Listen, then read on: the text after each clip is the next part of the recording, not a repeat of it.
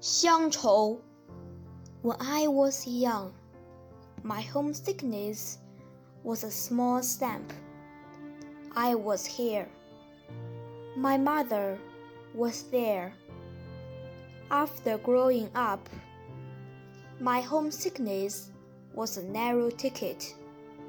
I was here. My bride was there.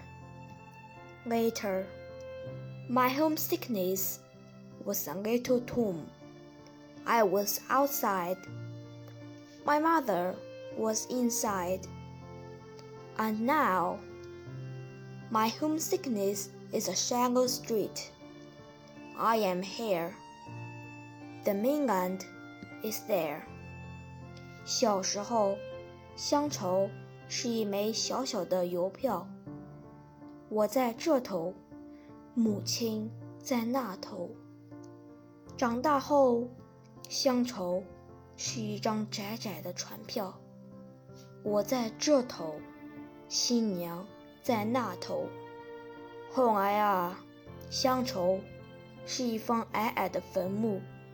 我在外头，母亲在里头。而现在，乡愁是一湾浅浅的海峡。我在这头，大陆在那头。